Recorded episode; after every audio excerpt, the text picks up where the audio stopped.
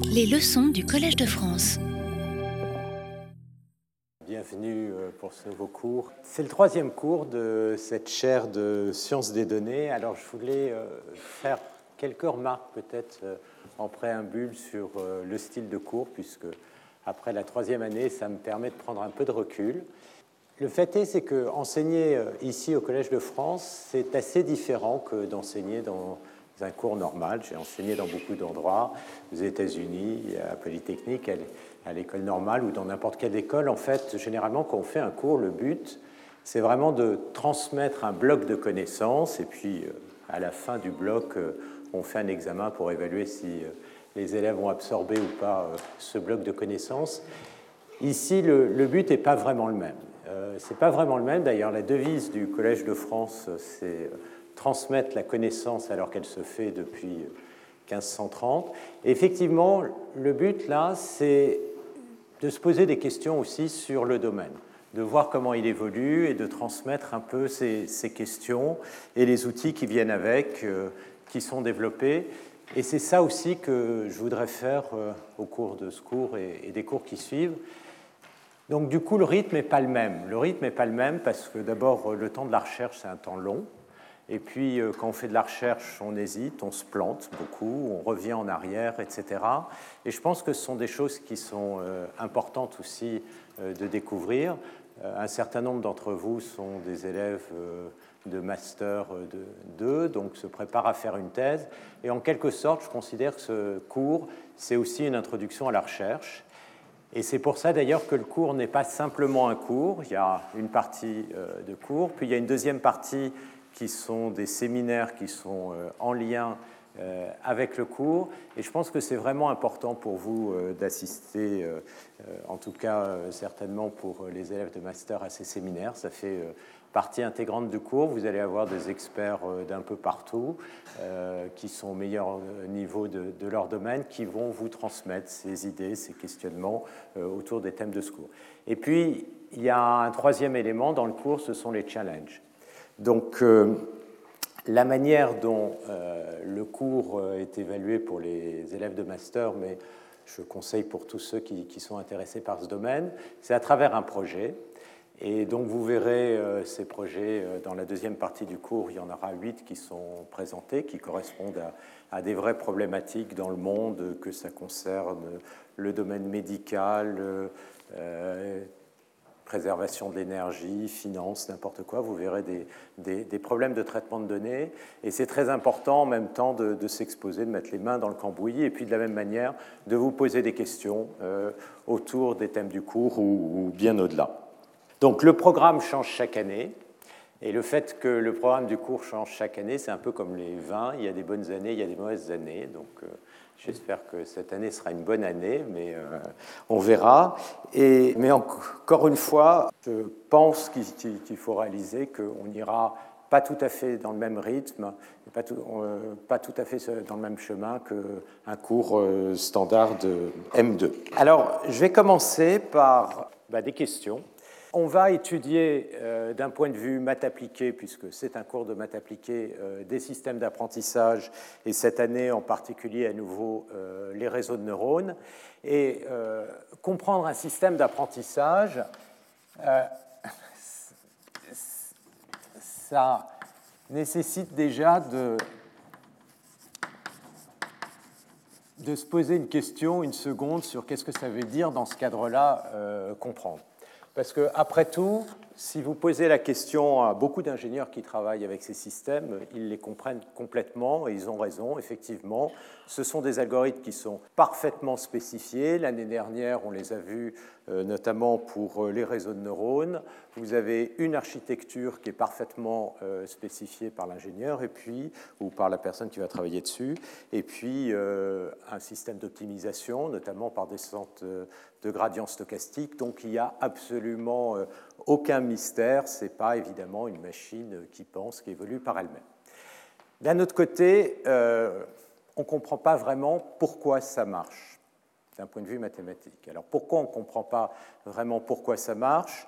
Parce qu'on ne comprend pas les performances de généralisation, quand est-ce que euh, ce type de système va vous donner une très bonne précision euh, pour euh, n'importe quel type d'exemple que vous allez rencontrer où vous allez estimer une fonction f de x. Je reviendrai là-dessus. Donc, d'un point de vue mathématique, la notion de comprendre n'est pas tout à fait la même. Il y a quelque chose qui est assez impressionnant et on va regarder les systèmes neurophysiologiques cette année, notamment de l'audition et de la vision c'est que euh, quand vous commencez à étudier un système comme par exemple l'audition avec euh, l'oreille interne, euh, vous avez une onde de pression qui est transmise par les osselets sous forme d'une onde ensuite qui devient une onde électrique qui est transmise par la cochlée au cortex auditif. C'est un système très très impressionnant, très subtil. Et euh, on peut essayer de se dire, bon, on veut comprendre ce système, ou on veut comprendre plutôt la boucle euh, d'apprentissage qui a donné lieu euh, à ce système. Et quand vous voyez des systèmes aussi sophistiqués que ça, finalement, il y a un moment où on a envie de se dire, mais on laisse tomber la compréhension du système. La chose qui est importante, c'est de comprendre l'apprentissage, parce que après tout, ces systèmes sont bien trop compliqués dans les détails, et ça va être beaucoup plus facile d'apprendre le, système d'apprentissage. Et c'est un côté un petit peu désespérant pour des gens, par exemple, qui vont faire de la mécanique ou qui veulent comprendre le, détail du, système. En fait, euh, ce qu'on va voir, c'est quand même comprendre le système d'apprentissage qui vient par-dessus, ce n'est pas plus simple, pas du tout plus simple. Et euh, pourquoi est-ce qu'on veut le comprendre au-delà de simplement la description algorithmique, au-delà du fait qu'il euh, y a effectivement éventuellement le plaisir de, savoir qu'est-ce qui se passe, c'est qu'il y a aussi, d'un point de vue très pratique, des problèmes de robustesse. Des problèmes de robustesse, on va le voir, c'est que vous avez des systèmes qui souvent ne sont pas très stables, qui induisent des erreurs qui peuvent être tout à fait dramatiques quand vous avez des situations d'application euh, comme par exemple l'utilisation euh, automobile, médicale, euh, etc. Et puis, vous avez d'autres types de, problèmes. Vous avez des problèmes que j'appellerais ici d'efficacité, c'est-à-dire que le nombre de données et l'énergie qui est associée euh, pour les calculs et pour l'apprentissage, et le temps d'apprentissage est absolument considérable, et on peut se poser la question si c'est effectivement euh, optimal euh, ou pas du tout optimal. Et puis, vous avez aussi des problèmes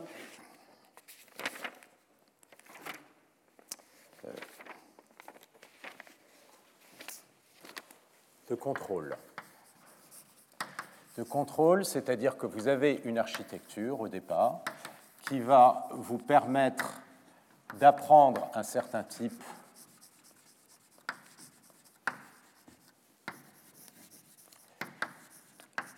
et le lien entre la spécification de cette architecture et le type de problème, c'est 99% du temps qu'un ingénieur va passer lorsqu'il va faire un design euh, d'un euh, réseau de neurones en particulier.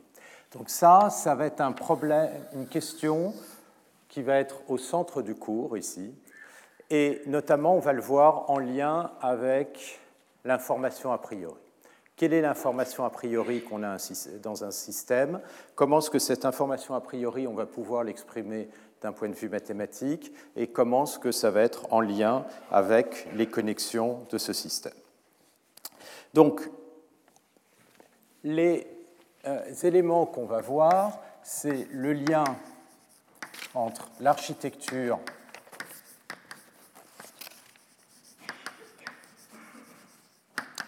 et la généralisation. Et je reviendrai évidemment sur ces notions de généralisation. Un élément qui va apparaître aussi derrière tout ça, et ça apparaîtra dans d'autres cours que, celui-ci, c'est le fait que ces systèmes peuvent être aussi utilisés comme des outils d'exploration. Des outils d'exploration de la complexité. Alors, ça, c'est quelque chose qu'on rencontre beaucoup en ce moment en physique. C'est que vous pouvez prendre un système d'apprentissage, et ce n'est pas forcé que ce soit un réseau de neurones, ça peut être des arbres de décision, ça peut être euh, un algorithme à noyau, et puis vous pouvez essayer de calculer des fonctions, par exemple, et j'en parlerai des fonctions physiques, comme par exemple l'énergie d'un système, et voir si ça marche. Et si ça marche, ça vous dit quelque chose sur la complexité de la fonctionnelle sous-jacente. Par exemple, en chimie quantique, on est capable maintenant, il y a toute une communauté qui travaille sur le calcul des énergies de molécules en chimie. Pourquoi? Parce que lorsque vous êtes capable de calculer l'énergie, vous êtes capable de prédire la stabilité de ces molécules ou leur euh, dynamique, et donc d'avoir les propriétés des matériaux sous-jacents. Bon, si vous êtes effectivement capable sur des molécules de chimie assez complexes de prédire leur énergie à partir d'un réseau de neurones, vous pouvez revenir sur la physique et vous poser la question comment ça se fait que ce système est effectivement capable d'approximer ces énergies? Actuellement, on est dans une situation qui est fondamentalement empirique, c'est-à-dire qu'il y a des systèmes qui sont capables de le faire avec une certaine précision, mais on ne comprend pas pourquoi, on ne comprend pas le lien avec les équations de Schrödinger, et donc tout d'un coup, il y a un nouveau regard qui se pose sur la chimie, d'une certaine manière un regard qui ressemble un peu à un regard de physique statistique. Au lieu de regarder les équations fondamentales, on regarde le système dans son ensemble.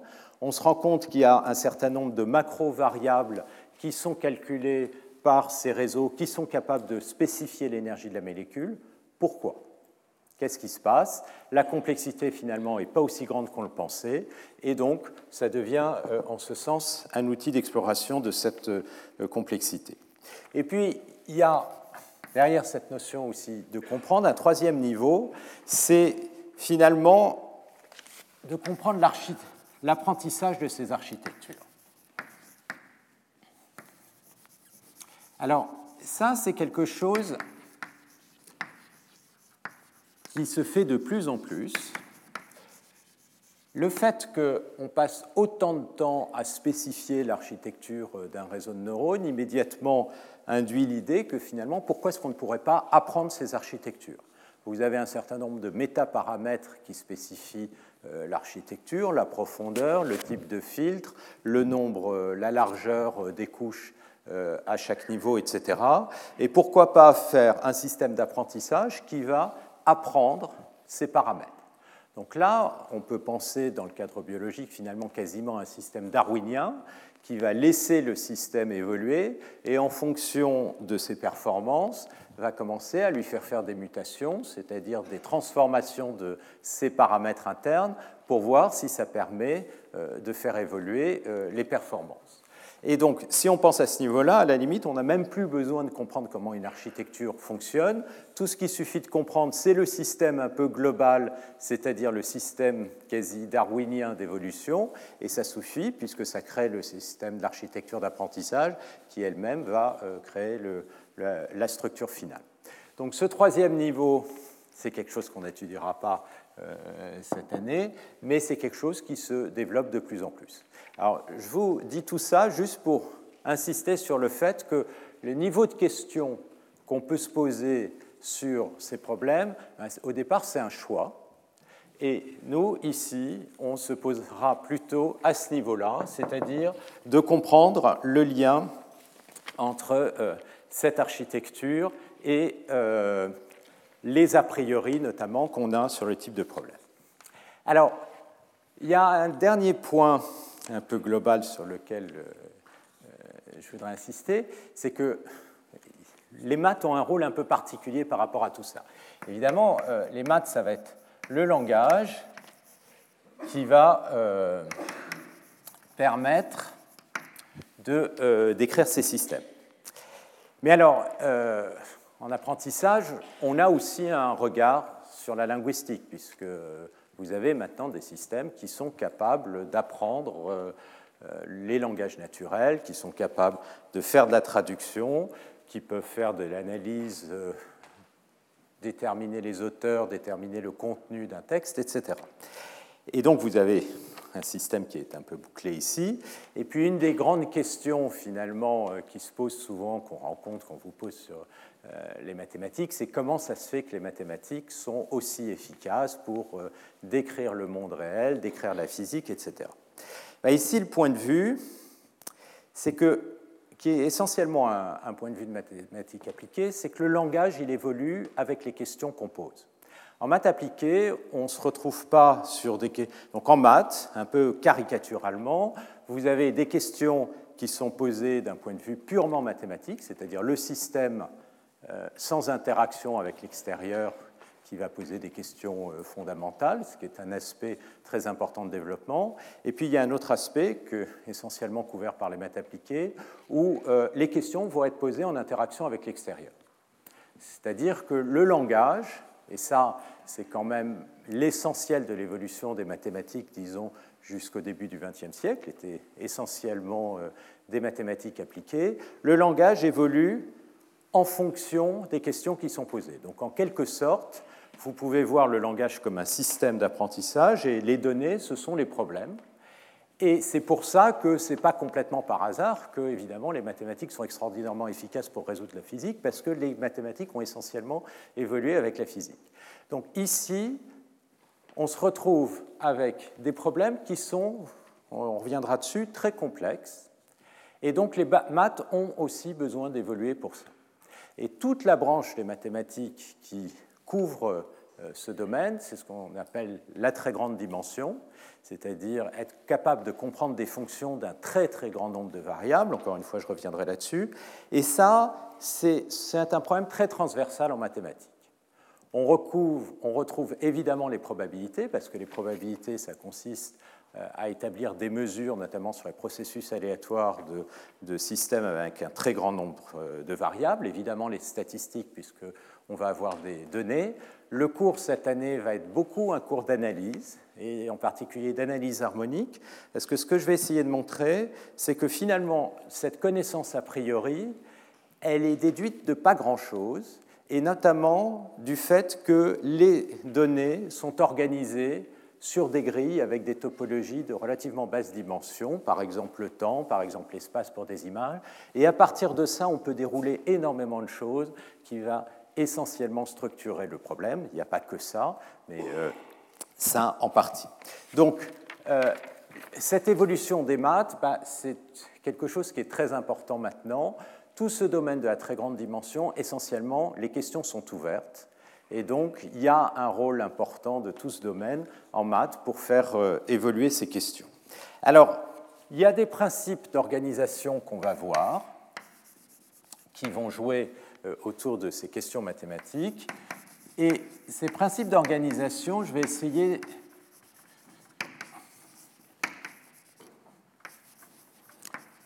de commencer par les résumer.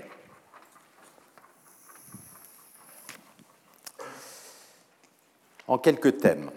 Donc le problème, comme je l'ai dit au départ, c'est qu'on a des euh, systèmes en très très grande euh, dimension. Une image, typiquement, ça fait un million de pixels, un son euh, de l'ordre d'un million d'échantillons par seconde, un texte, un, livre, vous avez de l'ordre d'un million de, aussi de, caractères.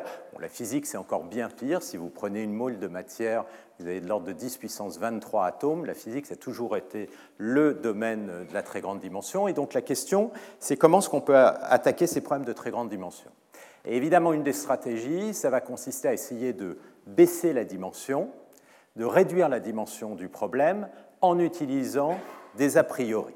Et c'est pour ça que cette notion d'a priori va être très importante.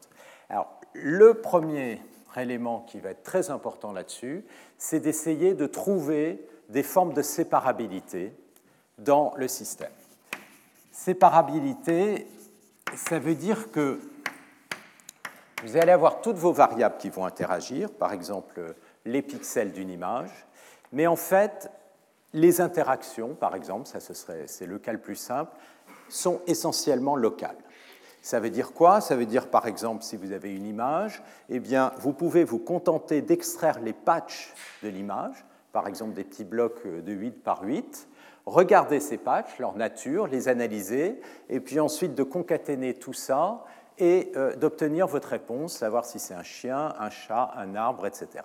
Alors évidemment, euh, si vous voulez analyser des grandes structures, comme par exemple un chien qui apparaît dans l'essentiel de l'image, un petit patch de 8 par 8, ça risque de ne pas être suffisant, sauf si vous devez euh, distinguer un chien d'une grue parce qu'à ce moment-là, rien que euh, la texture du chien va être suffisante.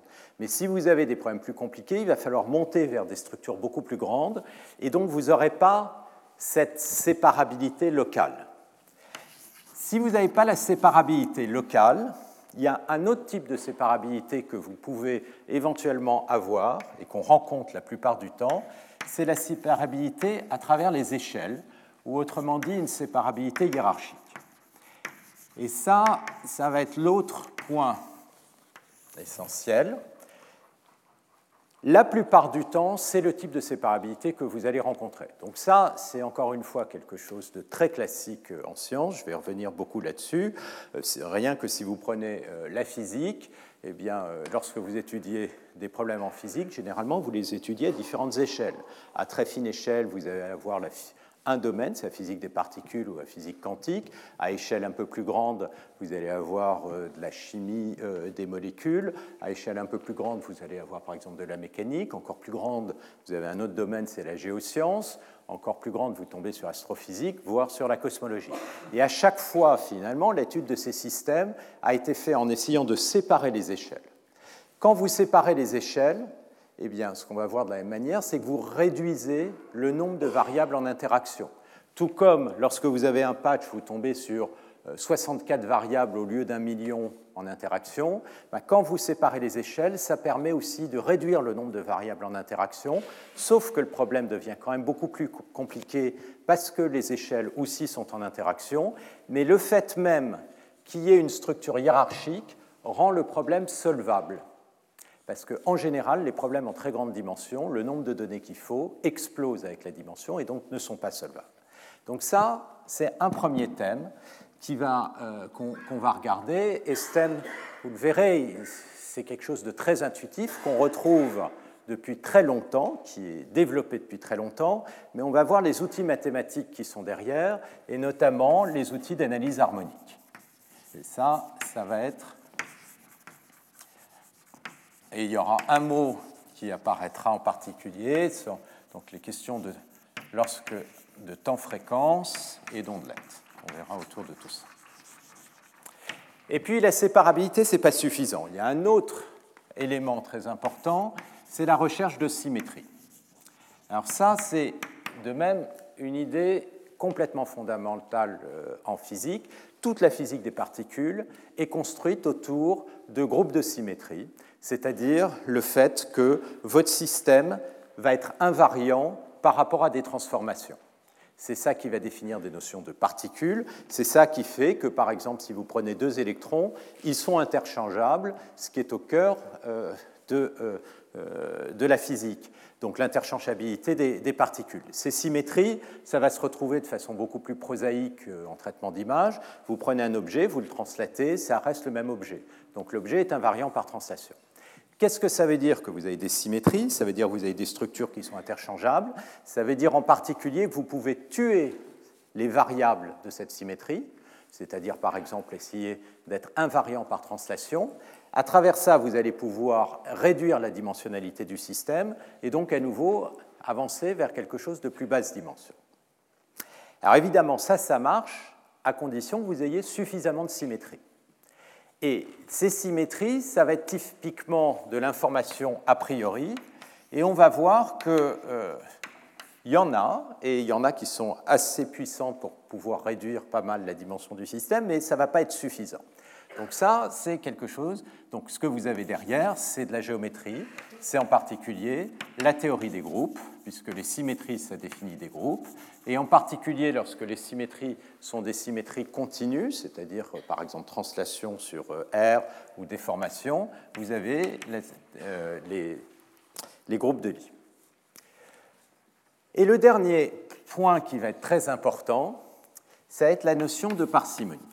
Alors, tout ce domaine de reconnaissance Jusqu'à maintenant, euh, avant que vous ayez la vague d'apprentissage, ça s'appelait la reconnaissance de forme, en anglais pattern recognition. Donc quelque part, les ingénieurs se disaient, ou les chercheurs dans ce domaine, que le point central pour faire de la reconnaissance, c'est de reconnaître des structures. Par exemple, reconnaître la forme euh, des oreilles d'un chien par rapport à la forme des oreilles euh, du chat, ou euh, si vous, voulez, vous avez besoin de détecter un visage, de reconnaître la forme des yeux, de la tête, etc. Donc il existe des patterns intrinsèques qu'on veut pouvoir reconnaître. Alors, de manière générale, les ingénieurs, les approches d'ingénieurs, ils ont raison. Ça peut mettre beaucoup de temps. Les matheux ont souvent l'impression qu'en fait, non, il faut faire table rase du problème. On va découvrir euh, euh, les lois fondamentales ou l'approche fondamentale. Et en fait, on finit toujours par revenir sur euh, ces idées de, de, base qui ont été développées dans les applications. Et là, en l'occurrence, effectivement, on se rend compte, c'est très fondamental. C'est très fondamental pour l'apprentissage et c'est une forme de réduction de dimensionnalité. Ça veut dire que votre système va pouvoir être caractérisé par un nombre de structures élémentaires qui n'est pas énorme. Et ces structures élémentaires, ou des structures irréductibles en quelque sorte, eh bien, le but, à un moment, ça va être de décomposer vos données sur ces structures élémentaires de façon à pouvoir faire la classification. Alors, structure élémentaire, modulo, éventuellement translation, déformation, action de groupe. Donc, ce n'est pas forcément des structures élémentaires euh, des données elles-mêmes, mais éventuellement des données où on a déjà enlevé des sources de variabilité. Et donc vous allez voir apparaître ce troisième thème ici. Et là, pour accéder à ces structures élémentaires, il faut apprendre. Donc c'est là que l'apprentissage va devenir très important.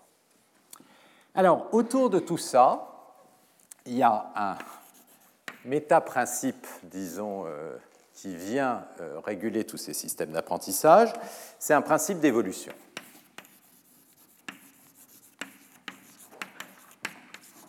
C'est-à-dire évidemment, euh, comme vous savez, un peu exactement d'ailleurs comme en physique, euh, la manière dont la plupart du temps ces systèmes d'apprentissage sont définis, c'est que vous définissez un objectif,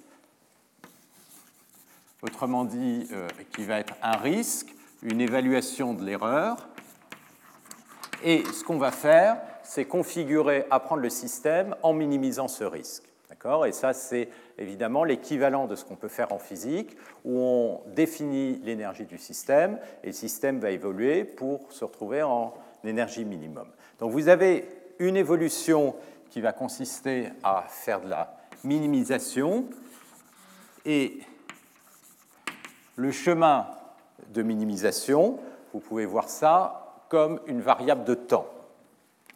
Alors, ça, c'est le dernier point un peu méta sur lequel je voulais parler, avant de revenir à des choses un peu plus prosaïques, c'est que le temps joue un rôle très important dans l'apprentissage et il y a des façons très différentes de le regarder.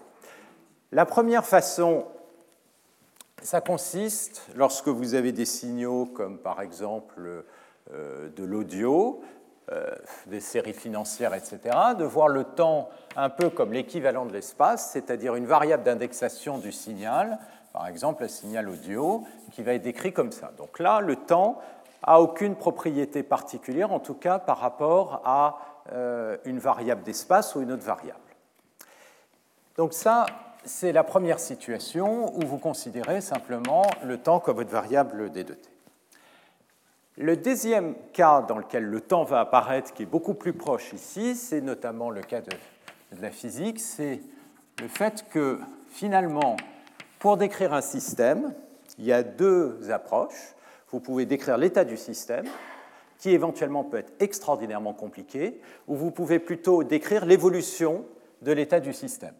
C'est-à-dire que si j'appelle xt, par exemple, l'image à un instant t, ou euh, la configuration d'une molécule, eh bien, je peux regarder l'évolution du système qui va être donnée par, dans un cas euh, assez simple, mais qui va être par exemple le cas de euh, toute la mécanique quantique, un Hamiltonien, un opérateur linéaire, fois euh, l'état du système. Et à ce moment-là, on se retrouve à décrire le système simplement par un opérateur qui n'est pas extraordinairement compliqué si on est dans le cas linéaire, qui est l'hamiltonien, qui est en tout cas beaucoup plus simple que le x de t. Et ça, ce point de vue évidemment d'évolution, bah, il est au cœur de tous ces systèmes d'apprentissage, puisqu'il y a les phases d'apprentissage, éventuellement il y a l'apprentissage de l'apprentissage. Donc ça, c'est une deuxième manière euh, de voir le temps. C'est comme à travers les opérateurs euh, d'évolution.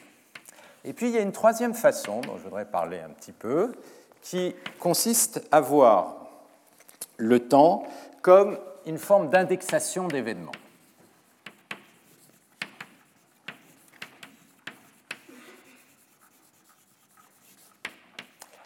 Donc là, évidemment, il y a, euh, ça, c'est une façon qui va, d'une certaine manière, c'est le temps vu comme un élément de la coïncidence. Quand vous avez, euh, donc par exemple dans une enquête policière, quand vous avez deux choses qui se passent à peu près en même temps, la première question qu'on peut se poser, c'est est-ce que, ces deux choses sont reliées?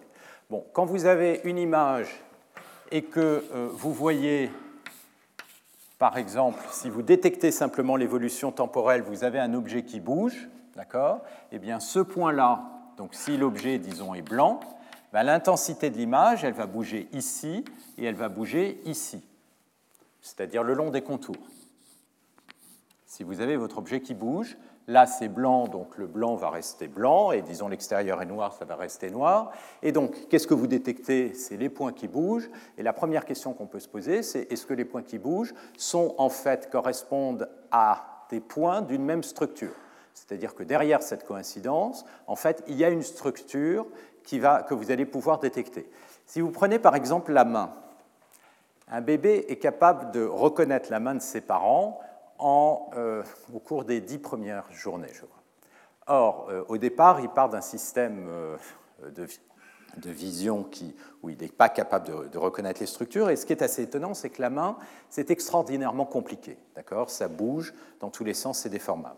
Mais il y a une raison potentielle, et la raison pour laquelle on pense qu'ils sont capables aussi vite de reconnaître, c'est que la main, c'est ce qui crée des discontinuités de mouvement. Ça prend un objet, l'objet était au repos et l'objet bouge. Donc il y a une coïncidence entre la position de la main et cette discontinuité de mouvement, et ça, c'est un critère qui vous permet très rapidement euh, d'être capable de structurer euh, euh, ceci. Donc, d'une manière générale, le, ça, ça va être quelque chose de très important parce que ça va être un, élément qui va notamment, qui est, une des lignes de recherche, qui permet de réduire le nombre d'exemples. Actuellement, une des grandes questions autour des réseaux de neurones et de, ces structures d'apprentissage, c'est que ça demande beaucoup, beaucoup trop d'exemples pour apprendre. Des millions d'exemples, et euh, on sait très bien, notamment que les systèmes naturels en ont besoin de beaucoup moins. Dès que vous introduisez, alors la plupart du temps, lorsque euh, on pense à de la reconnaissance, par exemple, d'images, eh bien, on pense à de la reconnaissance d'images statiques. On donne des images de chiens, de chats, euh, de chaises, etc. Or, en réalité, la manière dont l'apprentissage se passe, ça se passe dans le temps. Ce qui fait que les objets, vous les voyez évoluer dans le temps, vous êtes capable de les relier à travers le temps, de voir leurs différentes configurations et d'être capable, à partir d'un seul exemple, en fait, d'avoir énormément de labels sous-jacents et donc de réduire le nombre d'éléments. Donc cette fonction du temps comme une forme d'indexation et d'éléments qui vous permettent de faire apparaître des structures à travers ces notions de coïncidence, ça c'est un autre thème de recherche qui est très important, dont on ne parlera pas cette année, mais que je voulais mentionner un peu dans, dans cette structure euh, un peu globale. Voilà, et donc je vais finir cette introduction avec l'information a priori, qui va être le thème de cette année beaucoup. Euh, l'information a priori, eh bien, c'est fondamental. Alors pourquoi c'est fondamental? Parce qu'on ne peut pas apprendre sans a priori. Qu'est-ce que la formation a priori va essentiellement faire? D'une certaine manière Ça va définir la classe d'hypothèse, où on va aller chercher, on va aller apprendre les fonctions qu'on cherche. Donc, on va le revoir euh, dans une minute. Typiquement, les données, euh, on va les noter x. On va essayer de chercher une quantité y qui va être une fonction f de x. Donc tout le problème, ça va être euh, d'approximer cette fonction f de x. Et la classe d'hypothèse, c'est le domaine l'ensemble des fonctions h telles que, qui vont satisfaire un certain nombre de propriétés dans lesquelles on va aller chercher cette fonction. C'est-à-dire qu'on va essayer de trouver une approximation de f appartient à h telle que le risque ou l'erreur entre f et f tilde est petit. Alors, euh, dans des cas simples, ça peut être tout simplement une norme qui calcule euh, la différence entre euh, ceci. Et ça, c'est ce qu'on va appeler l'erreur d'approximation. Donc, l'information a priori, ça définit l'ensemble des euh, fonctions où on va aller chercher la solution. Et les données, eh ben, c'est ce qui va nous permettre d'aller regarder à l'intérieur de ce très grand ensemble quelle est la bonne. Si vous n'avez pas d'information a priori, cet ensemble, c'est toutes les fonctions possibles. Et à ce moment-là, vous vous retrouvez essentiellement devant euh, un phénomène de malédiction de la dimensionnalité. Cet ensemble est beaucoup trop grand, et donc vous n'aurez jamais assez de données pour trouver une bonne approximation. Donc tout l'enjeu, c'est d'avoir des, informations a priori qui sont suffisamment fortes pour pouvoir réduire cet ensemble de manière à ce que le nombre de données dont vous ayez besoin soit le plus petit possible. Et définir une classe comme ça, en sous-jacent, je reviendrai là-dessus, ça revient en quelque sorte à expliciter des formes de régularité de votre fonction. Votre fonction, ce n'est pas n'importe quoi, il y a une forme de régularité, et c'est ça qu'on va essayer de traduire d'un point de vue euh, mathématique. Donc, plus vous avez d'informations a priori, plus euh, vous allez être capable d'apprendre rapidement avec euh, peu d'exemples, mais évidemment, l'information a priori, ça reste des modèles c'est-à-dire elle est elle-même souvent inexacte. Donc, il y a ce jeu qui est qu'il y a un moment où votre information a priori elle est trop inexacte et va induire une erreur trop grande, et vous avez donc intérêt à la réduire en apprenant parce que vous avez suffisamment d'exemples pour aller plus loin. Et ça, cette espèce d'échange dynamique entre l'information a priori que vous allez imposer, qui va être plus ou moins exacte, et le nombre de données, bah, le curseur, ça va être à vous, d'une certaine manière, quand vous allez définir le système, de le positionner. Donc le curseur, disons jusqu'aux années 2005-2010, euh, était positionné à l'extrême, c'est-à-dire on n'utilise essentiellement que de l'information a priori pour définir les structures du système, puis à la fin, on fait une simple classification linéaire. Et ce point de vue, c'est le point de vue qu'on va prendre et on va voir jusqu'où on peut aller et pourquoi est-ce qu'il y a un moment, ça ne marche plus, parce que l'information a priori devient trop fausse ou définit euh, des ensembles qui sont euh, trop grands et donc il y a besoin d'augmenter le nombre euh, d'exemples. Donc, le cours, le thème, ça va être spécifiquement de définir cette notion, cette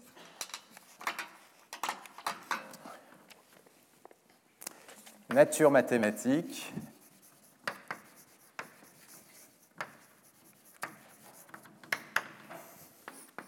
ça va être autour de ce thème, de l'information a priori en grande dimension.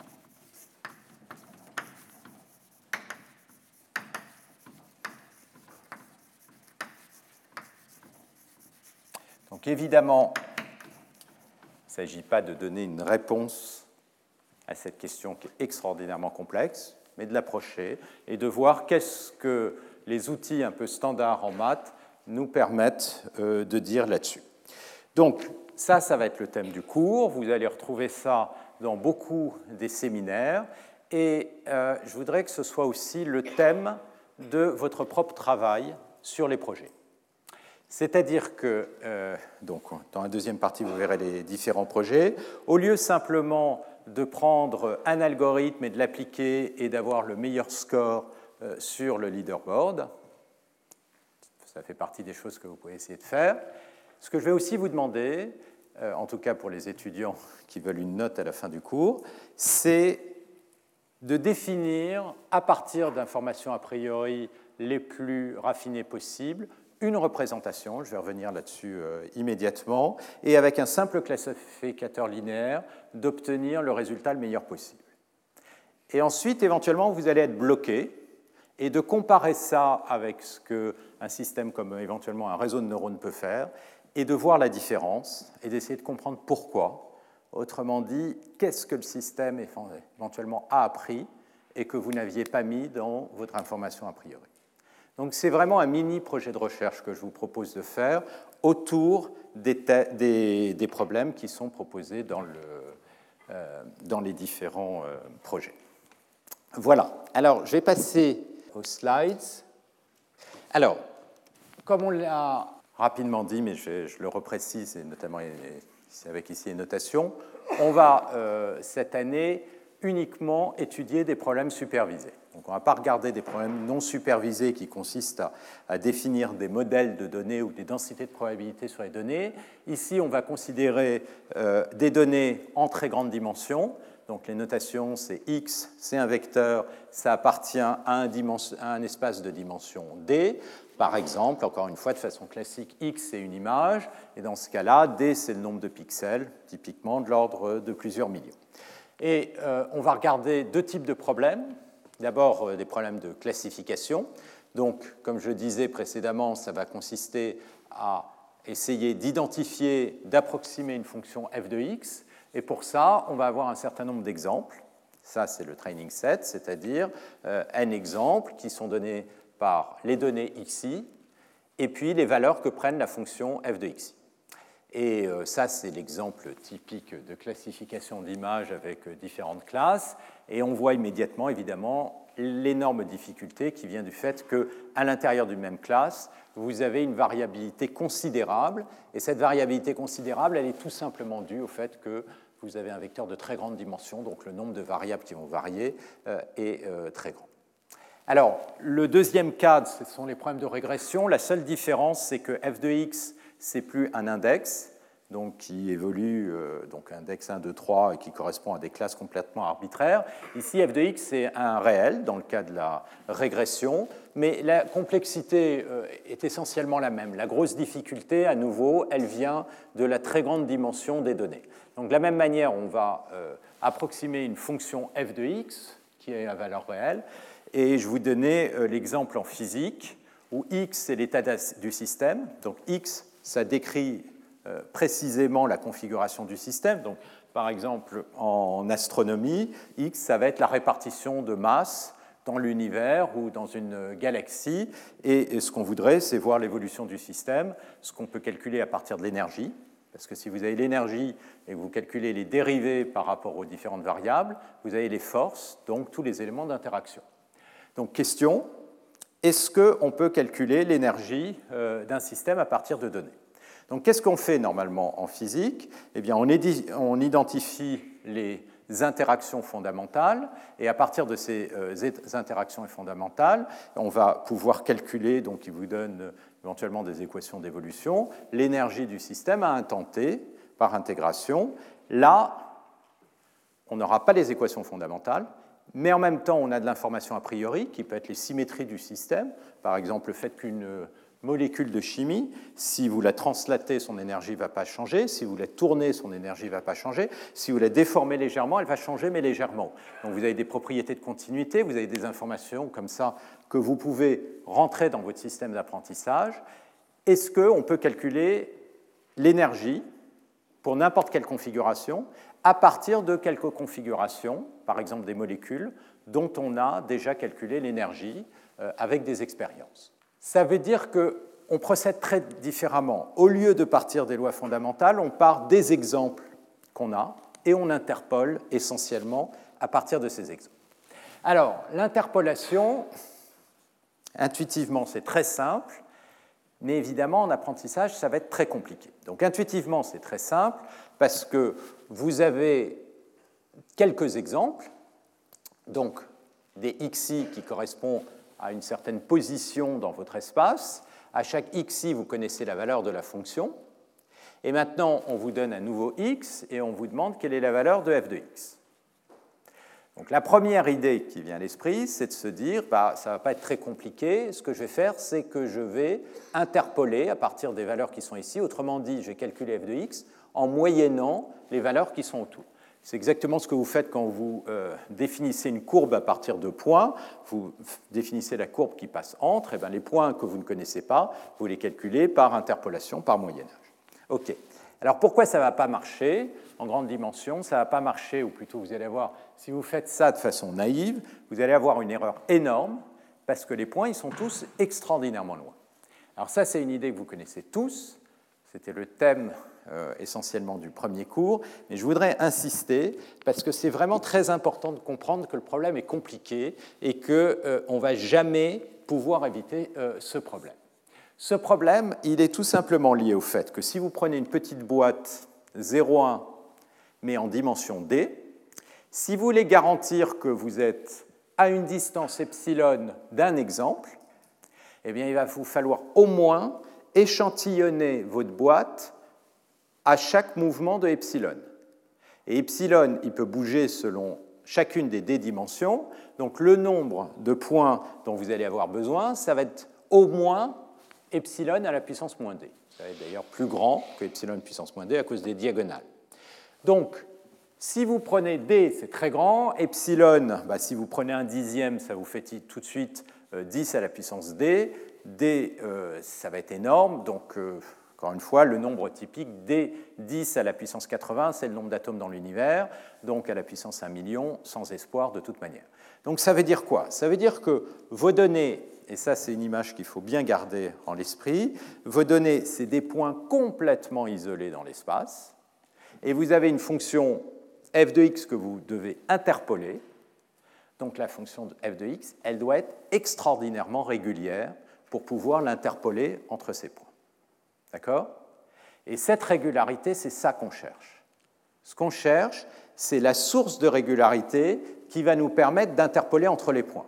Et comme vous avez très, encore une fois, très très peu de points, il va vous falloir euh, une très forte régularité. Alors, il y a quand même un cas où on peut espérer s'en sortir, c'est à se dire, oui, d'accord, mais les points xi, ils sont dans un espace de très grande dimension, mais si ça se trouve, ils s'accumulent dans un sous-espace qui va être une variété oméga, et puis les points, ils sont juste sur cette variété et ils ne vivent pas partout dans l'espace. Cette variété, elle va avoir une euh, certaine dimension, et si la dimension de la variété est petite, par exemple si tous les points se retrouvent dans un plan de dimension 2, eh ben, en fait, ils vont être tous assez proches les uns des autres, parce que euh, le problème est essentiellement un problème de dimension 2, même si vous les avez indexés de façon un peu naïve en dimension 1 million.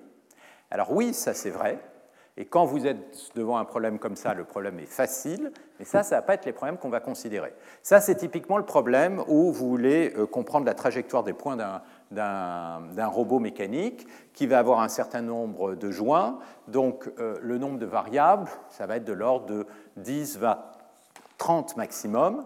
Ça va être le cas d'images très simples, comme par exemple, je vous montrerai euh, des images, vous voulez faire de la classification de chiffres binaires le nombre de variables dans une image de chiffre binaire est intrinsèquement très petit. Si vous prenez une vraie image d'un million de pixels qui correspond à une scène comme celle-ci, où vous avez de la texture, le bois, chacun d'entre vous peut cligner des yeux, avoir cette coiffée ou cette pas coiffée ce matin, etc., vous voyez immédiatement que le nombre de variables est absolument énorme. Et donc, certes, ça reste vrai que x n'appartient pas à tout l'espace. Si vous prenez une image au hasard dans un espace euh, RD, ça revient en fait à échantillonner euh, un bruit blanc, et ce que vous allez avoir, c'est quelque chose qui est totalement non structuré. Vous allez immédiatement réaliser, ça, ce n'est pas une image typique prise par une caméra. Donc les images, ce n'est pas n'importe quoi, c'est-à-dire, et ça c'est quelque chose de très important, c'est-à-dire que ces images, elles appartiennent à un sous-ensemble oméga qui n'est pas tout l'espace, mais qui est de grande dimension, et donc le problème, c'est les deux aspects. Vous avez besoin de comprendre la régularité de f, mais vous avez aussi besoin de comprendre la régularité de f relativement à cet ensemble oméga qui définit d'une certaine manière l'ensemble des images. Donc ça, c'est le thème de toutes ces questions d'apprentissage. Alors, l'idée qui est euh, euh, vraiment profonde en apprentissage, c'est d'essayer d'exprimer cette régularité à travers un changement de variable. Donc l'idée, c'est que vous partez de vos points, là j'ai un exemple avec deux classes, et ces points, a priori, sont complètement répartis dans l'espace et sont très loin les uns des autres il n'y a aucune structure. Et ce qu'on rêve, c'est d'apprendre un changement de variable qui à x va associer ce nouveau vecteur phi de x. Donc chacune des coordonnées, c'est les phi k, c'est des transformations de x. Donc voilà les nouvelles coordonnées. Et par miracle, dans cet espace phi de x, les données sont séparées. Alors, ça veut dire quoi que les données sont séparées? Ça veut dire que vous pouvez trouver un hyperplan qui va séparer les deux classes comme ceci. Et donc, la classification est tout simplement réduite à la recherche euh, de cet hyperplan. Et la classification, comment est-ce qu'elle va se faire si effectivement le problème est linéairement séparable? Eh bien, en projetant sur l'axe orthogonal à l'hyperplan, L'axe orthogonal à l'hyperplan, il est défini par le vecteur orthogonal W. Et donc pour ça, vous allez, pour chacun des points, faire, calculer le produit scalaire entre phi de x et W, et puis voir si vous êtes à gauche, auquel cas le produit scalaire plus le paramètre de décalage B va être positif, ou alors à droite, il va être négatif. Autrement dit, ça revient à faire une combinaison linéaire si les WK sont les paramètres du vecteur W, une combinaison linéaire de vos variables, WK, et de regarder simplement le signe. Donc simplement une combinaison linéaire des variables va vous permettre de prendre la décision. Alors intuitivement, ça, ça peut être vu comme un vote, et les variables euh, VK du changement de variable, en anglais, euh, sont souvent appelées des features, c'est-à-dire des espèces de, d'informations partielles du problème. Et donc, ce qu'on est en train de faire, c'est un vote sur des informations faibles de description du problème pour avoir une euh, décision beaucoup plus forte. Si vous regardez d'un point de vue géométrique ce qui s'est passé, c'est que vous aviez une frontière entre vos points, la frontière native euh, dans le problème d'origine, et cette frontière, elle a été transformée par ce changement de variable en un plan. Donc, toute l'information a priori, c'est quoi la frontière? La frontière que vous avez sur la gauche, ça correspond à la ligne de niveau, aux lignes de niveau de votre problème. Parce que quand je me balade parallèlement à la frontière, eh bien, la fonction f de x reste égale à 1 si je suis à gauche, et quand je me balade parallèlement à la frontière à droite, la fonction reste égale à moins 1. Donc, en fait, ce qu'on est en train de regarder ici, cette frontière, c'est en quelque sorte la ligne de niveau de ma fonction, et ce que je suis en train de dire, c'est que j'ai trouvé un changement de variable qui prend ma ligne de niveau et qui l'aplatit. Autrement dit, j'ai exprimé la régularité de ma fonction f de x avec ce changement de variable miraculeux. Et si j'ai un changement de variable qui est simple, ça veut dire que la fonction f de x est très très régulière. S'il est compliqué, plus la complexité du changement de variable augmente, plus d'une certaine manière on a une métrique sur la complexité des lignes de niveau et donc de la fonction f de x. Et donc c'est un regard à travers ces changements de variables sur cette notion de régularité. D'accord? Et donc ça, c'est la façon dont c'est, disons que c'est les façons principales dont le problème euh, est approché euh, en un apprentissage statistique. Et euh, c'est effectivement à travers ce phi de x qu'on euh, construit les algorithmes.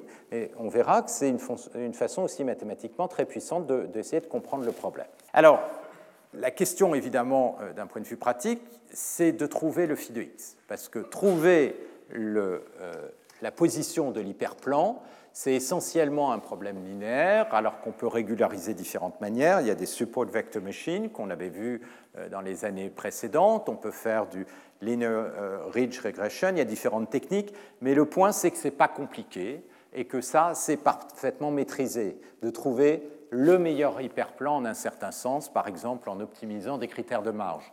Ce qui est par contre extraordinairement difficile, c'est de trouver ce fameux changement de variable qui va, par miracle, vous simplifier le problème. Et c'est là qu'il y a deux points de vue. Il y a un point de vue un peu extrême, mais qui était le point de vue classique jusqu'à relativement récemment, c'est de dire maintenant, on va utiliser toutes les informations a priori qu'on a sur le problème, et on va les coder dans phi de x, de manière à essayer de linéariser le, problème. Et donc c'est essentiellement là-dessus qu'on va travailler euh, cette année. Et le deuxième point de vue, et qu'on va mettre en regard par rapport à ce premier point de vue, ça consiste à apprendre à partir des données, c'est-à-dire essentiellement utiliser un réseau de neurones qui va apprendre le phi de x et cette classification linéaire, ce sera la dernière couche. Alors, quelques mots sur les challenges de données avant de, continuer sur ces réseaux de neurones. Donc, sur les challenges de données, donc d'abord, il y a un site web vous allez les trouver, euh, challengedata.ens.fr. Euh, voilà ce qu'on va euh, vous proposer. Vous allez avoir des données qui sont toujours décrites par les variables x qui, suivant les problèmes que vous allez euh, voir, peuvent être des images, euh, des séries temporelles de nature très différentes, électrocardiogrammes, financières, etc., ou des textes. Et euh, le problème va toujours être structuré de la même manière, c'est-à-dire que le but, c'est de répondre à une question, donc de prédire la réponse Y à partir d'un algorithme, et votre prédiction, ce sera y tilde ici, et vous avez un certain nombre d'exemples qui sont mis à votre, disposition pour ça. Ensuite, vous allez euh, soumettre votre réponse au site web qui va l'évaluer sur des données de euh, test euh, XT et donc pour lesquelles vous ne connaissez pas la réponse. Et donc, vous allez avoir un score, et ce score, il vous est donné, puisque évidemment, ce que vous allez faire euh, dans votre phase de développement algorithmique, c'est essayer sur les données d'apprentissage de minimiser euh, le score, de manière à ce que sur les données de test que vous ne connaissez pas, le score soit petit. D'accord? Et donc, évidemment, dès qu'on développe un système d'apprentissage comme ça, un des gros dangers, c'est de faire du surapprentissage. Donc ça, c'est un thème qu'on a pas mal regardé euh, la première année, sur lequel je vais revenir rapidement euh, la fois prochaine. Mais donc, il va falloir introduire pas trop de, variables, ou en tout cas de régulariser euh, ce grand nombre de variables si vous en avez, de manière à ce que votre algorithme généralise. Alors, évidemment, dans un système comme ça, comme vous allez avoir 2-3 mois pour développer votre algorithme, si vous soumettez des centaines de fois vos euh, vos exemples au système, vous allez être capable indirectement d'apprendre les données, quelles sont les données euh, de test. Donc, pour se protéger par rapport à ça, on va imposer que vous ayez au plus deux soumissions par jour.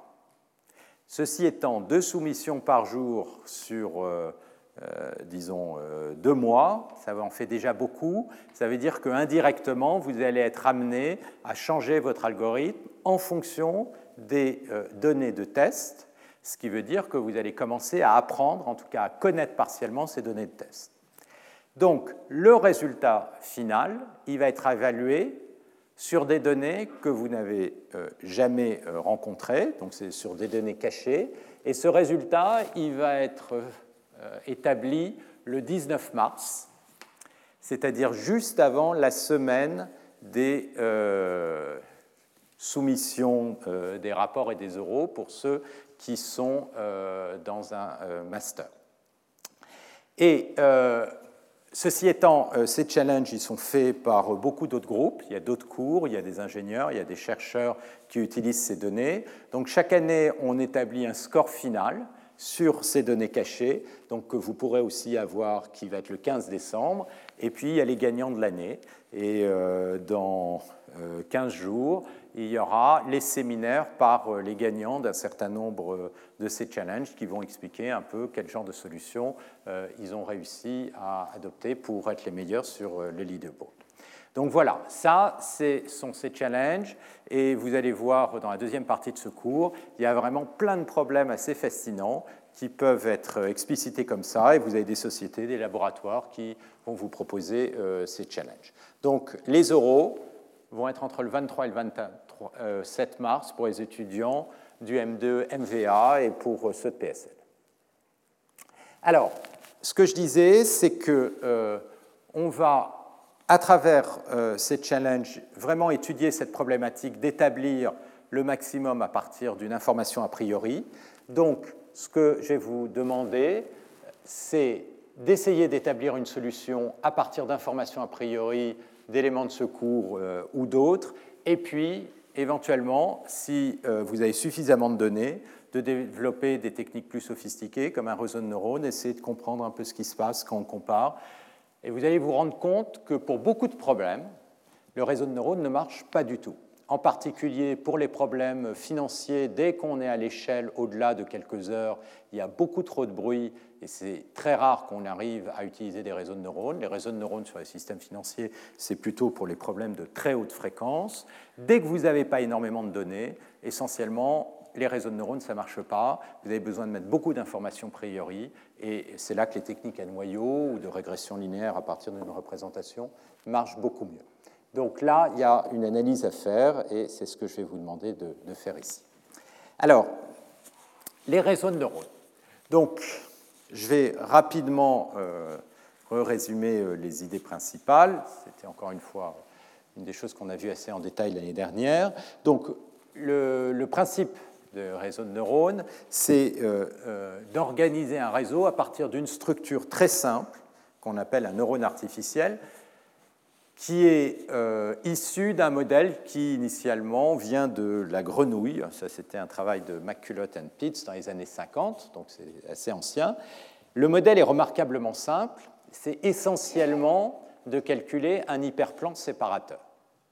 C'est-à-dire que vous allez avoir vos données, V1 dont les variables sont V1, Vm, qui vont rentrer dans chacune des dendrites d'une certaine façon de votre neurone et vont être multipliées par des poids, W1, Wm. Vous allez avoir la somme. Donc ici, là, ce que vous êtes en train de faire, c'est de calculer le produit scalaire entre les données et le vecteur W dont les coordonnées sont W1, Wm. Et ensuite, ce produit scalaire, eh bien, vous allez voir s'il est supérieur ou pas à B en appliquant un rectificateur. Donc qu'est-ce que ce rectificateur avec un seuil B vous calcule? Eh bien, si la somme pondérée, c'est-à-dire le produit scalaire, est plus petit que B, la sortie c'est 0, vous êtes à gauche de l'hyperplan, soit la somme pondérée est plus grande que B, à ce moment-là, vous ne sortez pas 1, mais la différence entre le produit scalaire et B. D'accord? Et donc, vous allez avoir une sortie relativement parcimonieuse, c'est-à-dire qui va être très souvent zéro, et euh, en tout cas, typiquement la moitié du temps, euh, non. Donc ça, c'est un truc très simple, c'est ce que fait un réseau, que je vais représenter comme ceci, les dendrites, ça c'est le cœur, et la sortie. Et donc les paramètres, c'est les paramètres de chacune des poids et le seuil. Alors ensuite, vous prenez vos euh, neurones et vous les organisez en couches. D'accord? Ça, c'est la configuration typique d'un réseau de neurones. Donc vous avez une première couche. Chaque neurone de la première couche prend en entrée les paramètres, a une sortie, et si vous prenez l'ensemble des sorties, ça vous fait donc la couche 1. Chacun des exemples de la sortie, vous allez re-rentrer dans une deuxième couche de neurones qui va vous faire une deuxième sortie, c'est la couche 2, et donc évidemment l'architecture, c'est la manière dont vous allez brancher les neurones les uns par rapport aux autres. Et donc, vous allez pouvoir mettre autant de couches que vous voulez. Et puis, vous avez une sortie phi de x. Et la dernière couche, ça va consister à agréger toutes les sorties avec un seul neurone. Donc, ça va être essentiellement une opération linéaire et éventuellement un seuil que vous pouvez euh, éventuellement enlever, qui va vous donner euh, la sortie. Alors, la sortie, ça peut être un scalaire ou ça peut être un vecteur pour vous donner les indices euh, des différentes classes. Donc ça, c'est l'architecture du réseau de neurones. Donc l'apprentissage, eh bien, ça va consister à optimiser toutes les variables de chacun des neurones. Et dans un réseau de neurones typique de nos jours, vous avez plusieurs millions, voire milliards euh, de paramètres. Et vous avez une fonctionnelle que vous allez minimiser, qui est essentiellement l'erreur, qui peut être mesurée différemment, on verra ça un peu euh, la fois prochaine, euh, et que vous allez minimiser avec une descente de gradient, et normalement, ou une descente de gradient stochastique, ça ne devrait pas marcher parce que vous avez plein de minima locaux. Et le miracle devant lequel on a été confronté depuis euh, une vingtaine d'années maintenant, c'est que ça marche. C'est-à-dire que les minima locaux sont bas et que en plus ça généralise, c'est-à-dire que si vous prenez des nouveaux exemples, eh bien euh, ça donne des résultats qui sont précis. Donc Information a priori, je dis, c'est le thème du cours. Elle est où? Ici. Elle est dans l'architecture. D'accord? Encore une fois, c'est là où vous allez passer 90% de votre temps, c'est comment configurer euh, cette architecture. Donc, ce n'est pas un système qui apprend tout seul à partir des données. C'est un système où vous mettez de l'information a priori et qui ensuite apprend l'information restante avec les données. Alors, il y a une avancée euh, qui a été vraiment très importante, qui a été faite euh, notamment par Yann Lequin, qui a eu le prix Turing l'année dernière ou cette année. Et l'idée centrale, c'est d'observer que beaucoup de problèmes sont invariants ou covariants par translation. Alors, dans le cas de l'invariance, ça veut dire quoi? Ça veut dire que x, si vous translatez les points de x, la réponse f de x va typiquement pas changer. C'est le cas quand on fait de la reconnaissance d'objets. Un effaceur, quelle que soit sa position, ça reste un effaceur. Si votre problème, c'est de reconnaître si c'est un effaceur ou une bouteille, la réponse, elle ne va pas dépendre de la position. Donc si elle ne va pas dépendre de la position, comme vous ne savez pas à l'avance si l'effaceur il va être ici ou ici, eh bien, il n'y a aucune raison de mettre des poids différents ici ou ici. Donc du coup, les neurones dont le support va être ici ou ici, vous allez imposer que les poids soient identiques. Et donc, un opérateur linéaire dont les coefficients sont invariants par translation, c'est un opérateur de convolution. Donc ça, on va se replonger euh, là-dedans. Vous avez donc ce qu'on appelle des filtres. Traitement du signal des convolutions, on appelle ça des filtres. Et ça va vous donner toute une série de nouvelles images à l'échelle d'après ça, dans le cas où X serait une image, si c'est un son, la sortie, ça va être une série de sons. Et ça, c'est la première couche. Et l'idée, c'est de cascader la même chose. Sauf que, sauf que, pour la couche d'après, vous avez maintenant un nouvel axe qui apparaît ici, qui est les différents canaux de la première couche. Donc vous allez avoir un opérateur qui va être ici, votre neurone, il va prendre toutes ces données en entrée, qui va être invariant par translation, mais il va aussi falloir fixer les variables le long des canaux. Et ça, c'est la grosse difficulté actuellement, c'est de comprendre la nature des opérations mathématiques qui sont effectuées le long de ces canaux. Alors, un autre point qui est très important dans l'architecture qu'a proposé Yann Lequin, c'est que les neurones, a priori, ils prennent les données X en entrée, donc leur support spatial pourrait être totalement délocalisé, mais en fait, ce qu'il a imposé dans ses premières architectures, c'est que le support spatial soit tout petit. Donc ici, les neurones voient une toute petite partie de l'image. 3 par 3, 5 par 5, dans le pire des cas 10 par 10. Mais généralement, maintenant, c'est plutôt 3 par 3 euh, que, que 5 par 5. Et à chaque fois, on a un tout petit support spatial, mais par contre délocalisé. Donc vous avez la couche d'après, puis ensuite vous itérez jusqu'à la dernière. Donc, vous agrégez tous ces paramètres. Donc là, vous voyez, il y a beaucoup de structures dans cette architecture. Et toute cette structure, ça ne vient pas de n'importe quoi, ça vient du fait, encore une fois, que vous imposez euh, une information ou vous la déduisez d'une information a priori. Alors, ce qui est vraiment fascinant dans ce problème, n'est pas simplement que ce type de système euh, fonctionne très bien sur des images ou sur d'autres trucs, mais c'est que le même type d'architecture fonctionne à travers des problèmes extraordinairement différents.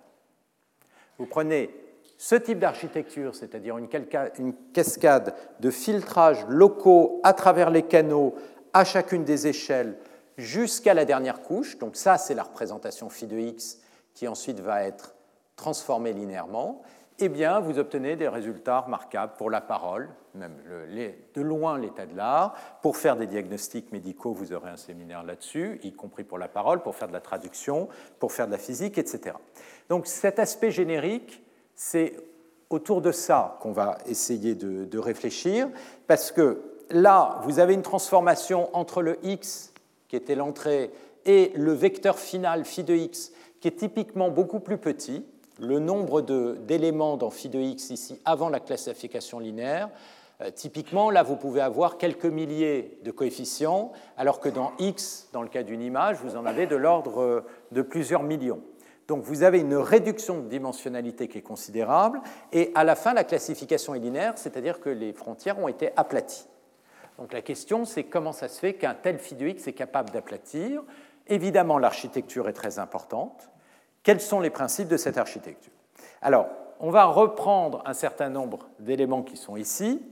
Le premier, premier un d'entre eux, c'est la notion de symétrie, qui évidemment apparaît immédiatement derrière le fait qu'il y a une convolution, mais cette notion de symétrie, elle peut aller au-delà. Il y a une autre chose qui apparaît, c'est que vous avez différentes couches. Et typiquement, on part d'une image X ici. Cette image-là, elle est filtrée à travers un petit filtre, et puis elle est sous-échantillonnée. Donc typiquement, celle-là, elle va être deux fois plus petite. Donc quand vous prenez un filtre ici qui a une même taille 3 par 3, sur l'image d'origine, c'est comme s'il avait une taille 6 par 6. Et puis on sous-échantillonne et on refiltre. Donc il y a une espèce, au fur et à mesure qu'on va vers les couches profondes, un neurone voit des zones de plus en plus larges dans l'image. Donc ça, c'est quelque chose qu'on retrouve dans le système physiologique humain, et ça, euh, j'en parlerai. Quand vous allez à travers les couches ou les, zones du système cortical, que vous alliez passer de la rétine au V1, qui est donc euh, dans le cortex visuel derrière, V2, V4, on voit que les supports des filtres de la même manière augmentent, ce qui fait qu'à la fin, vous avez des neurones qui sont capables de capturer l'ensemble de l'image à travers leur champ récepteur, comme on l'appelle, et ces neurones deviennent très sensibles aux classes des objets.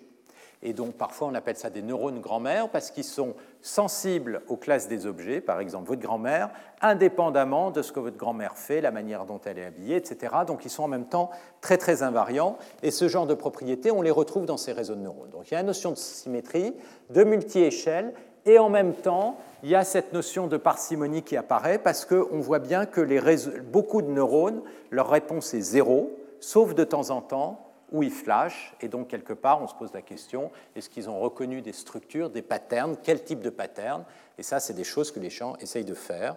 Et donc, vous avez la notion de parcimonie qui va apparaître.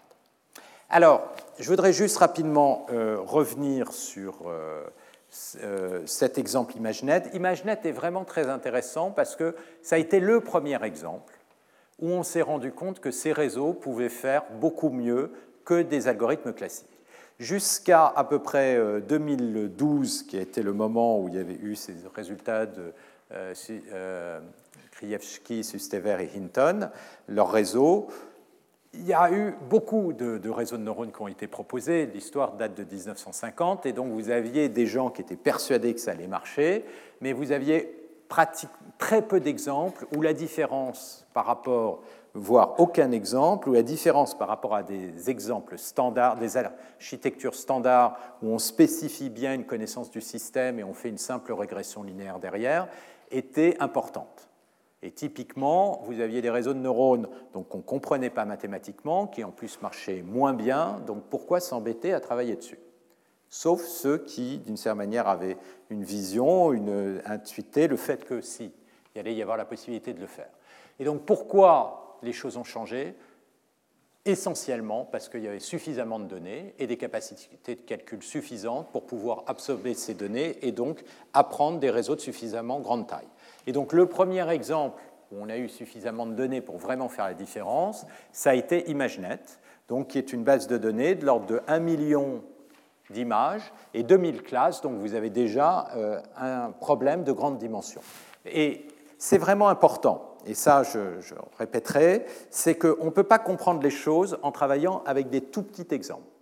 C'est-à-dire, si on travaille sur un exemple, par exemple, il y a une base de données qui s'appelle MNIST pour la reconnaissance de chiffres, on va apprendre des tas de choses sur l'apprentissage, mais on ne va pas apprendre pourquoi est-ce que les réseaux de neurones fonctionnent bien, tout simplement parce qu'on va pouvoir faire mieux, euh, voire au moins aussi bien avec des systèmes qui n'apprennent pas du tout. Qui n'apprennent pas du tout. Donc ça, on va le voir. Mais au moment où on commence à avoir un problème suffisamment complexe, eh bien, c'est là que euh, ces systèmes euh, deviennent remarquables. Donc ça, c'est l'architecture. Je vous la montre juste pour vous montrer euh, que c'est un peu ad hoc, hein, euh, ça c'est l'architecture que euh, Alex, ça s'appelle AlexNet, Krzyzewski a mis au point avec ses collaborateurs à Hinton. Et donc, vous voyez, il y a cinq couches. Chaque couche a des tailles assez arbitraires, 48, 128, 192, 192, 128. Et puis ensuite, il y a un classificateur à deux couches. Avant de donner la réponse, il y a 1000 classes. Donc chacune des réponses vous donne euh, d'une certaine manière une mesure du vote pour euh, une classe ou l'autre classe. Ça, c'est un, classificateur logistique. Et donc, vous avez un filtrage. Le premier filtre ici, il était de 11 par 11, puis ensuite 5 par 5, 3 par 3, 3 par 3. Et puis, euh, à la fin, vous avez votre classification. Alors, ça, c'est 2012. 2016, il y avait des réseaux de plusieurs centaines de euh, couches, et l'erreur euh, est passée de 15 ou de 16% à 3%. Alors, pourquoi ça marche? Ça, c'est la question à un million. Euh, voilà le type d'image. Juste à nouveau pour euh, vous montrer que c'est vraiment complexe. Il s'agit là de, trouver que vous avez un damasien avec des cerises, etc. Vous avez pas mal d'ambiguïtés, un chat de Madagascar. Et ce qui est intéressant, et donc la question, c'est qu'est-ce qui a été appris? Quand vous comparez deux systèmes, un système qui n'apprend pas du tout et un système qui apprend, eh bien, qu'est-ce qui a été appris? Alors, ça, c'est une question qui est très mal posée. Qu'est-ce qui a été appris? On peut dire, bah, ce qui a été appris, c'est euh, euh, le milliard de poids, et voilà leur valeur. Sauf que vous réentraînez votre système avec une initialisation qui est différente, et vous allez avoir un milliard de poids qui sont complètement différents. Donc, on a envie de s'abstraire et de poser la question en termes un peu plus stables, ce serait quoi le concept mathématique, comment l'exprimer? Et donc, ce que je dis ici, c'est que d'une manière ou d'une autre, il a appris une forme de régularité de la fonction f de x. Comment on peut caractériser cette régularité f de x qui a été apprise? Ça, c'est l'évolution des scores. Donc, euh, IXRE 2011, euh, c'était euh, avant, donc c'est un système qui n'utilise pas de réseau de neurones. Et puis là, vous avez l'évolution. Donc, il y a eu un premier bond important en 2012, et puis vous voyez ensuite la décroissance jusqu'à 3%. Ça, c'est la performance humaine, 5%. Donc, on est descendu au-dessous. Alors, ceci étant, la, nature des erreurs est complètement différente. Euh, pourquoi est-ce que les, humains font des erreurs là-dessus? Tout le monde n'a pas l'habitude de reconnaître des chats de Madagascar. Donc euh, là-dessus, vous ferez des erreurs. Le système, on a vu suffisamment et fera moins d'erreurs que vous. Euh, par contre, il va être beaucoup plus robuste, vous allez être beaucoup plus robuste. C'est-à-dire qu'on est très très loin actuellement des capacités de reconnaissance visuelle ça ne fonctionne, ces systèmes, que lorsque les problèmes sont très spécialisés, comme la reconnaissance de visage ou des classes comme ceci, qui sont très spécifiques, et qu'il y a suffisamment d'exemples. Alors, ça, c'est un exemple de, type d'erreur qu'un système comme ça peut faire, et ça, c'est important de, réaliser. Euh, vous avez là trois images qui ont été parfaitement euh, reconnues, et on rajoute un bruit. Alors ce bruit, il a été rajouté de, façon un peu perverse, c'est-à-dire que le bruit a été optimisé de manière à ce que le système se plante sous contrainte que l'amplitude de bruit soit toute petite. Mais la surprise, c'est qu'effectivement, il y a des solutions, et là, vous obtenez les différents bruits qui ont été ajoutés. Voilà les images résultantes. Donc, à l'œil, on ne voit pas la différence. Par contre, euh, si vous mettez x tilde au lieu de x en entrée, euh, par exemple, d'un AlexNet, ils vont tous être classifiés comme des autruches. Alors ça, évidemment, c'est un problème majeur si euh, ces objets-là étaient au bord de la route alors que vous êtes en train de bavarder dans une voiture autonome. Donc c'est le genre d'erreur qu'on ne veut pas faire. Et ce dont on s'est rendu compte, c'est que tous les systèmes de réseaux de neurones ont ce type d'instabilité. Non seulement ils ont ce type d'instabilité, mais en plus ce type d'instabilité, on peut les créer avec des structures. Par exemple, vous prenez un signe sens interdit, vous rajoutez un scotch au bon endroit, et tout d'un coup, il se plante, il ne comprend plus que c'est un sens interdit. Donc ces instabilités, c'est typiquement ce qu'on veut éviter en comprenant les opérations mathématiques de manière à garantir la chose la plus élémentaire quand vous avez un système, c'est sa robustesse au bruit à des petites erreurs. Ça, c'est un problème qui est euh, délicat. Alors, je voudrais, pour terminer, revenir sur les systèmes plus classiques. Qu'est-ce qu'on faisait avant? Je vais commencer par la parole. Alors, je vais juste vais faire écouter ces sons. Là, ce que vous voyez ici, c'est ce qu'on appelle un spectrogramme, donc une représentation temps-fréquence de la parole. Donc, on va voir ça euh, euh, dans les cours qui viennent. Et euh, ce qu'on voit, c'est un axe de temps, un axe de fréquence, en l'occurrence le log de la fréquence, et vous voyez apparaître ici en rouge les grands coefficients qui essentiellement correspondent aux harmoniques de chacun des sons voisés. Un son voisé, c'est E, I, O, où vos cordes vocales vibrent. Parce qu'elles vibrent, elles produisent des harmoniques. Et en fonction du, euh, du phonème que vous produisez, eh bien, vous avez des harmoniques qui sont différents. Ensuite, vous avez des sons non voisés comme ch, s, les sons que vous voyez ici, qui produisent quelque chose qui ressemble plus à du bruit filtré.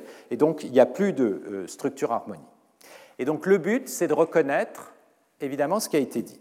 Donc là, vous allez entendre un autre son. Et voilà le spectrogramme qui est en bas. Et le spectrogramme qui est en bas, euh, il ressemble, mais en même temps, il est très différent. Il est très différent parce que c'est un homme plutôt qu'une femme, donc les harmoniques ont baissé, il y a une forme de translation. Pas simplement, elles sont déformées, le rythme de prononciation, l'accent, etc. sont différents. Et donc le, le but, c'est évidemment de reconnaître que les deux ont dit la même chose. Alors, quelles ont été les techniques qui ont été développées? Alors, le cas de la parole est intéressant parce que ça a commencé dans les années 60 et c'est un domaine qui est devenu très spécialisé avec essentiellement une technique qui s'est raffinée mais qui a très peu bougé jusque dans les années 2000. Donc l'idée, c'est de dire on va expliciter les structures à travers cette représentation temps-fréquence et on va voir pourquoi on est automatiquement quasiment amené à ça dès que on se rend compte qu'il y a une structure de temps évidemment sous-jacente.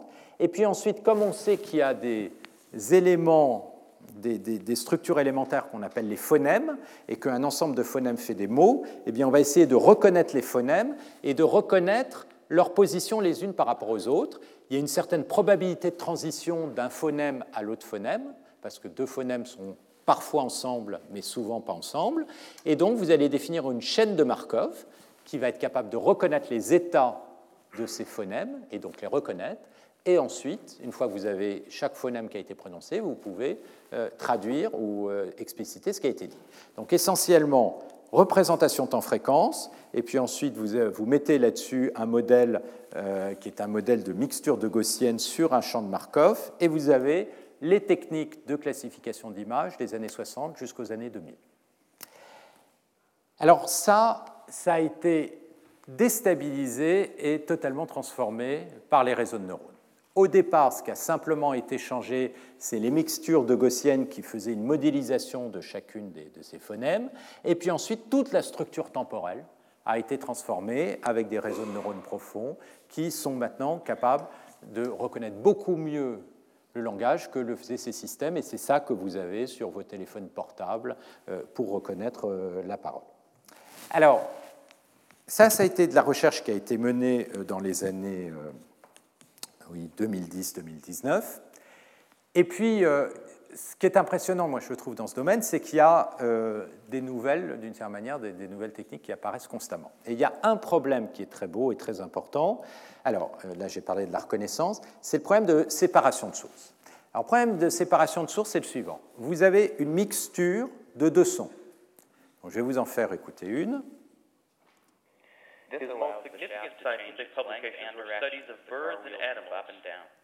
Alors ça, c'est l'enfer parce que vous avez deux hommes, donc les bandes de fréquences sont à peu près les mêmes, qui parlent en même temps, en plus dans une langue étrangère, donc vous comprenez difficilement, et donc on n'arrive absolument pas à les séparer. Ce problème, il est fondamental pour les aides auditives. Les aides auditives, c'est insupportable dès que vous avez euh, du son ambiant, parce que ce que l'aide auditive va faire, tout bêtement, c'est prendre le son et l'amplifier. Et donc, du coup, il va amplifier de la même manière le son ambiant de ce qui vous intéresse, ce que vous dit la personne en face de vous. Or, ce n'est pas du tout ce que vous faites avec votre cerveau. On a une information d'où vient la source, par le fait qu'on a deux oreilles. On a aussi une capacité de discriminer ce qui a été dit du reste, et on, donc on a une capacité d'amplifier seulement la source qui nous intéresse. Et c'est ça qui fait qu'on est capable de se comprendre dans un cocktail. Et ça, un cocktail, c'est l'enfer pour les gens qui ont une, aide auditive. Donc si on est capable de faire de la séparation de sources, eh bien immédiatement, il y a la capacité d'améliorer les aides auditives. Je vous...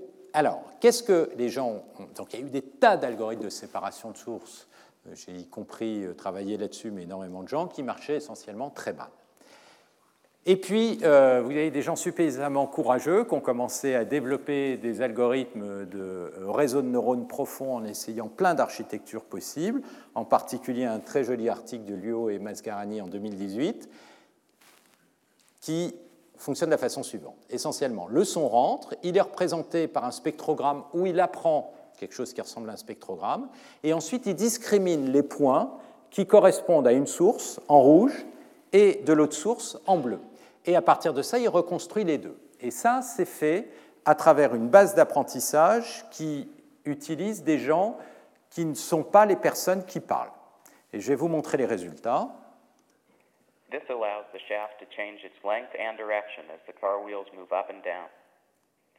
His most significant scientific publications were studies of birds and animals. Les deux sont, sont quasiment parfaitement euh, séparés. Et ça, c'est très, très impressionnant. On était très, très, très loin. C'est-à-dire, c'est plus. Euh, moi, je pensais que ce n'était pas possible. Donc, évidemment, il y avait beaucoup d'exemples pour apprendre. Et actuellement, on a ce réseau de neurones devant nous et on ne comprend pas pourquoi il marche. Ce qu'on comprend, c'est la première couche, qui ressemble à un spectrogramme, qui a en plus des structures intéressantes parce qu'il y a des délais, il y a des phases qui apparaissent donc qui ne sont pas tout à fait dans les réseaux de neurones. Il y a des délais très courts, ce genre de reconnaissance est fait en quelques millisecondes, donc c'est vraiment compatible avec des aides auditives. Donc voilà un autre exemple de problème. Les autres exemples euh, physiques, alors en physique, il y a des tas de problèmes qui sont très jolis, je reviendrai là-dessus, c'est les problèmes d'interaction à corps. Donc je vous, en ai parlé, essentiellement il y a deux approches, la loi de, de la physique vous permettent d'avoir les équations d'évolution, qui vous permettent d'avoir, à travers des solutions, des simulations numériques, euh, des exemples. Et l'approche par euh, apprentissage, ça va consister à essayer euh, de essentiellement calculer les quantités qui nous intéressent, l'énergie par exemple, directement à partir des exemples. Donc je reviendrai là-dessus. Il y a tous les domaines de la physique. Ça, c'est un domaine qui est en train d'exploser.